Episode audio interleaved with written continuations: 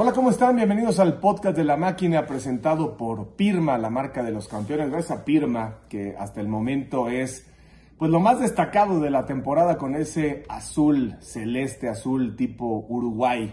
Bueno, pues eh, hoy estamos un poco separados, pero nos vamos a articular gracias a la tecnología porque Adrián Esparza, Tito Villa y Paco Villa trabajaron en la transmisión de este Cruz Azul contra Santos en la cancha del Estadio Azteca que termina 2 a 2 en las diferentes plataformas de TUDN. A ver, me queda claro que Santos no va a ser contendiente al título, es un buen equipo, está rodado, es un equipo que tiene buenos jugadores, pero creo que le va a faltar pegada al final del torneo. Así es que el asunto era medianamente retador para Cruz Azul en la cancha del Estadio Azteca. Cruz Azul contra Santos, el 70% de las veces en el Azteca, un equipo de Cruz Azul con jerarquía tiene que ganar.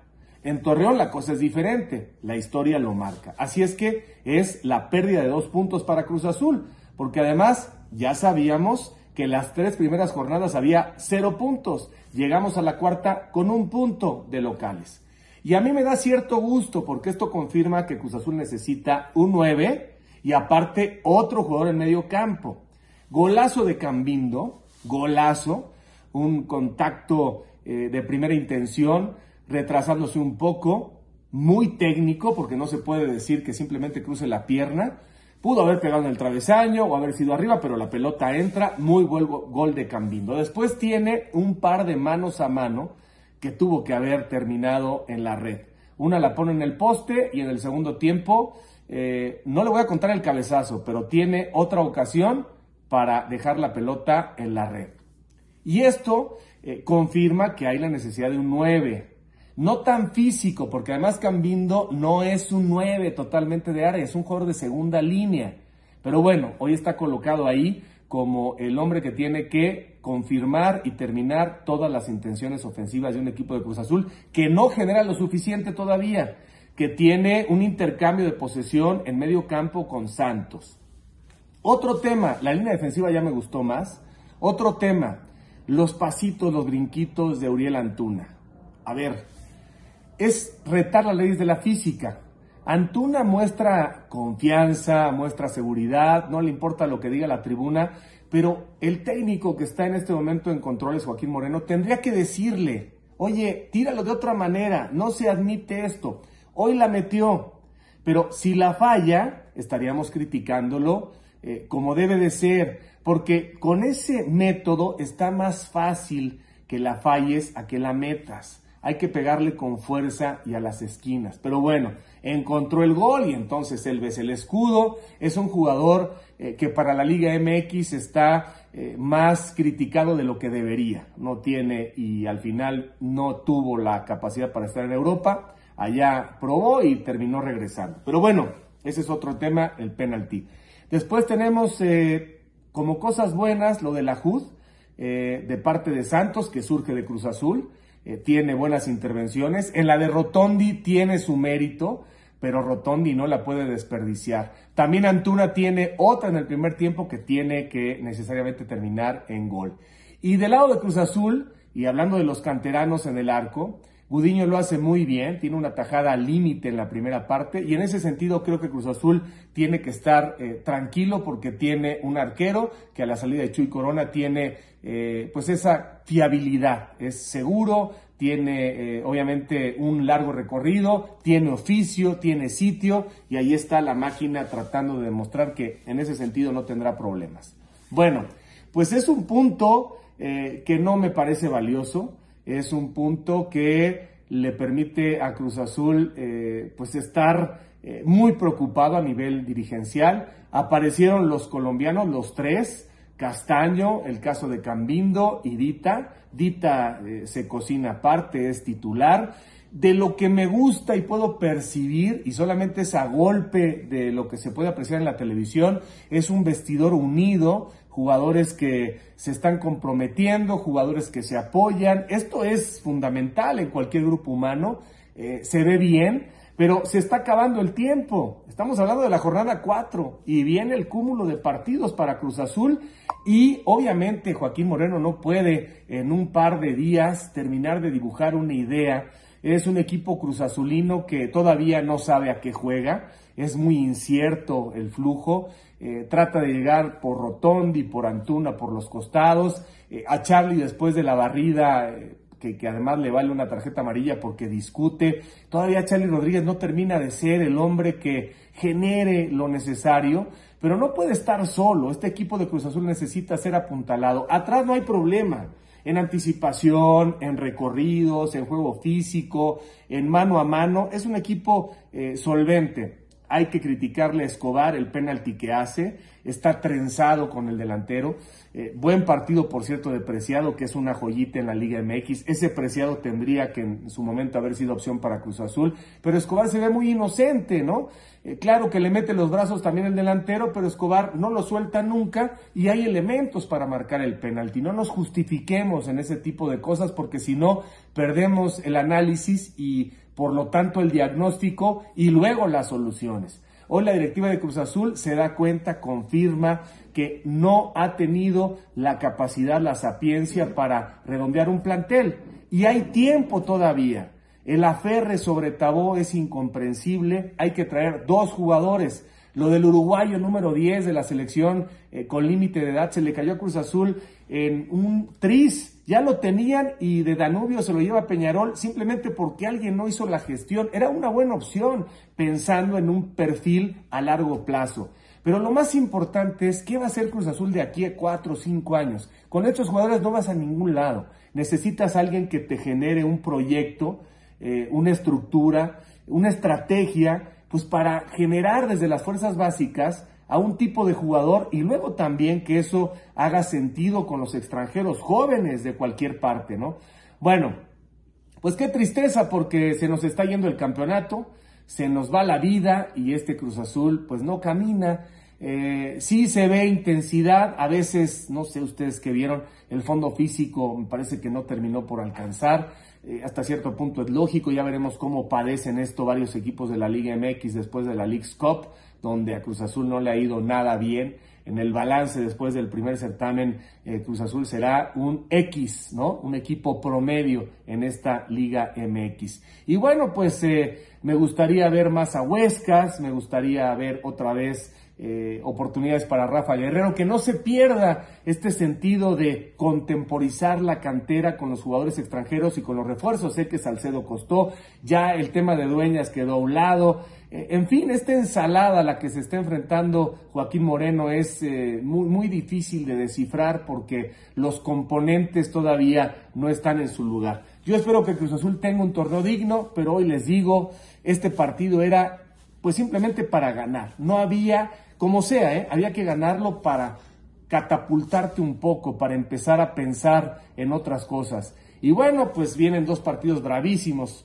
Eh, a continuación, ya veremos qué pasa en 15 días contra el América en la cancha del Estadio Azteca, supuestamente fungiendo como locales, pero pues eh, este puntito para Cruz Azul es, es realmente muy poco en el contexto que tenemos. En fin, ¿qué más les digo? No hay mucho más que agregar. Seguramente tendrán una visión también muy interesante mis compañeros a continuación. Eh, estaremos con Adrián Esparza. Adrián le pasa la pelota a Tito Villa, perdón, a Paco Villa, porque Tito no podrá estar en este podcast porque pues eh, tenía línea de cuatro, el post de Cruz Azul, luego viene el partido del América y simplemente no había espacio, pero lo vamos a tener eh, seguramente mañana lunes en una edición especial y nos volvemos a escuchar y a ver el miércoles a las 8 de la noche, que es el horario oficial de el podcast de la máquina. Otra vez, gracias a Firma, la firma de los campeones.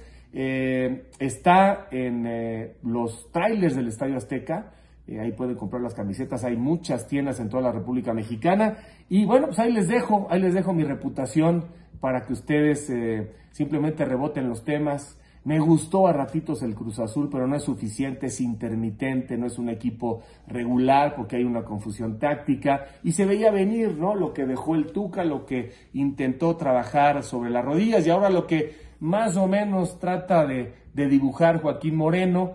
Eh, en fin, a ver si no eh, varía entre la línea de 4 y la línea de 5. Creo que no lo tiene claro y también hasta cierto punto es lógico que en este momento pues esté probando para después corregir, pero tenemos desgraciadamente un punto de 12. un punto de 12 y una tristísima participación en la League's Cup. Y no, no se engañen, por ese golazo no podemos decir, decir que Cambindo es el 9 que necesita el Cruz Azul. Un abrazo. Eh, mando contigo, mi querido Adrián Esparza, que estuviste en la cancha del Estadio Azteca. Un abrazo. Amigos del podcast de la máquina, gusto saludarlos. Acabando literalmente el partido. Bueno, pues cuáles son las sensaciones generales. Creo que el equipo mejora, creo que Cruz Azul hoy se vio mucho mejor de lo que se había visto en los últimos meses, en los últimos partidos. Pero bueno, hay que trabajar mucho, sobre todo en el ámbito defensivo. Me atrevo a decir que, que hoy fue el, principalmente donde sufrió Cruz Azul en temas defensivos. Y bueno, sin duda la contundencia también eh, Diver Cambindo eh, y Cristian Tabó tuvieron algunas oportunidades y eso creo que es bueno, el hecho de que los centros delanteros hayan podido contar con oportunidades a lo largo del partido, anteriormente no las tenían, pero ahora hay que meterlas y ahora creo que será lo que tendrá que trabajar Joaquín Moreno, tanto en el tema de contundencia como también el tema de la defensa. Quería contarles cómo está el tema del centro delantero, el tema del 9, si viene o no viene. A ver, ¿cuál es la, novedad que yo tengo? que va a llegar, va a llegar el centro delantero, Cruz Azul va a fichar un centro delantero. Lo que me explicaban es que eh, en los siguientes días, lunes, martes, ya se tendrá que decidir quién será el centro delantero por el cual van a apostar. Eh, habíamos mencionado la semana pasada que seguían analizando, que seguían viendo delanteros. Bueno, lo que me dicen es que entre lunes o martes ya se tendrá que estar viendo quién va a ser el centro delantero elegido. Me han comentado que Muchos de los prospectos que han visto han sido de Europa, han sido jugadores que militan en el viejo continente, así es que bueno, pues habrá que estar atentos. De momento no hay un nombre, pero sí les puedo decir que sí les puedo decir que llegará ese 9. Aquí todavía hay cierta parte de la afición, insistir, es el podcast de la máquina grabado inmediatamente después del partido Cruz Azul contra Santos Laguna. Así es que les mando un fuerte abrazo, insistir que en los próximos días será determinante para saber de dónde y sobre todo quién es el centro delantero elegido por parte de la directiva para llegar a reforzar a Cruz Azul. Les mando un abrazo y vamos a estar atentos a eso. Saludos. Saludos, saludos a todos, a toda la gente de este podcast de la máquina. Bueno, el partido eh, ha sido un oasis en generación de fútbol para el Cruz Azul en relación a los eh, que les gusta cuatro o cinco partidos anteriores de liga. Evidentemente eh, incluyo y podríamos añadirle otros dos o tres de la de la League's Cup. pero le sigue faltando al Cruz Azul la vitamina más importante, la, la vitamina de la contundencia, el tener consecuencia las jugadas que generas y que terminen en el marcador. Cambindo de arranque, eh, habrá que decirlo, eh, tiene varias opciones, significa un referente importante para el Cruz Azul al ataque este día y marca un golazo. Eh, que marque otros ocho o nueve goles así en el torneo, no de esa brillante manufactura, pero que se haga presente en el marcador y tendremos que retractarnos varios y principalmente yo de la opinión sobre el colombiano, pero la realidad es que hace cuando está en el campo de juego un trabajo eh, de referenciar, permítanme la expresión, eh, de ser un centro delantero con presencia en el área, eh, con buenos anticipos, tuvo dos o tres jugadas de salida de poste bastante, bastante buenos para el Cruz Azul, pero solamente se manifiesta una vez en el marcador. Tuvo, reitero, aquella jugada del palo, recordarán muy clara, que la hace muy bien, gana por potencia eh, tiene otra jugada que termina anticipando en primer palo y rematando hacia un costado, otra pelota eh, con la cabeza que va desviada, pero ya son cuatro o cinco jugadas del colombiano en donde forma parte del ataque del Cruz Azul y además marca el gol del empate que es eh, fabuloso, es un golazo por parte de Cambindo. en generación de fútbol Cruz Azul, en el total de los 90 minutos, estadísticamente hablando, pareciera que fue, no pareciera, estadísticamente hablando fue muy parejo el partido, incluso en disparos, métanse a las estadísticas, pero Cruz Azul creo le regala mucho más las opciones a Santos y se genera mucho más sus propias opciones que lo que hace su rival. O sea, Santos le regala poco al Cruz Azul, más allá de que se ve superado, por supuesto, en buena generación de fútbol a la ofensiva por parte del Cruz Azul y no tiene salidas fallidas como fue la de Castaño que le cuesta el primer gol del partido, como es esa jugada desafortunada de Escobar. Escobar tiene muchos duelos mano a mano en este partido. Fíjense cuántos pierde. Pierde uno y es la del penal contrapreciado, ¿no? Que el árbitro señala sujeción, que me parece que sí es que sí es falta. Eh, pero, pero más allá de eso, la impresión general es que Cruz Azul, por lo menos en este partido con Joaquín Moreno, eh, bueno, primero marca dos veces más goles que en los anteriores cuatro del Cruz Azul en liga, ¿no?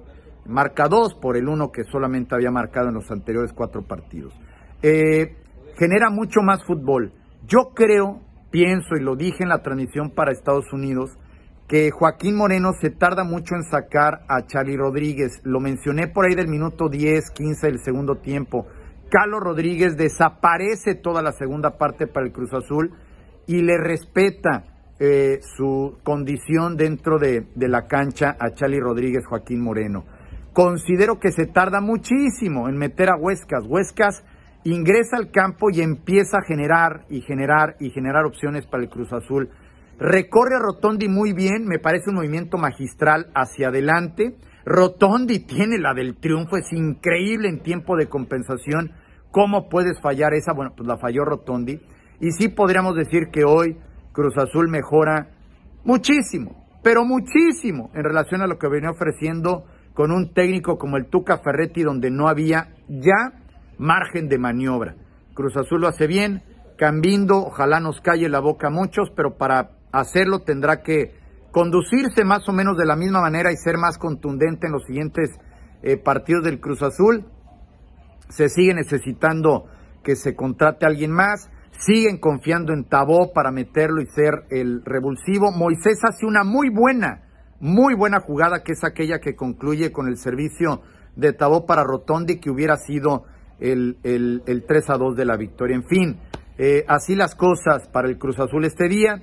Eh, veremos cómo le va a mitad de semana contra Pachuca, la siguiente semana contra Rayados y la otra contra el equipo de las Águilas del la América. Nos escuchamos y nos vemos a mitad de semana en el podcast de la máquina ya para eh, platicar lo que fue el partido contra la escuadra de los Tuzos del Pachuca. A nombre de todos, gracias, chao, hasta la próxima.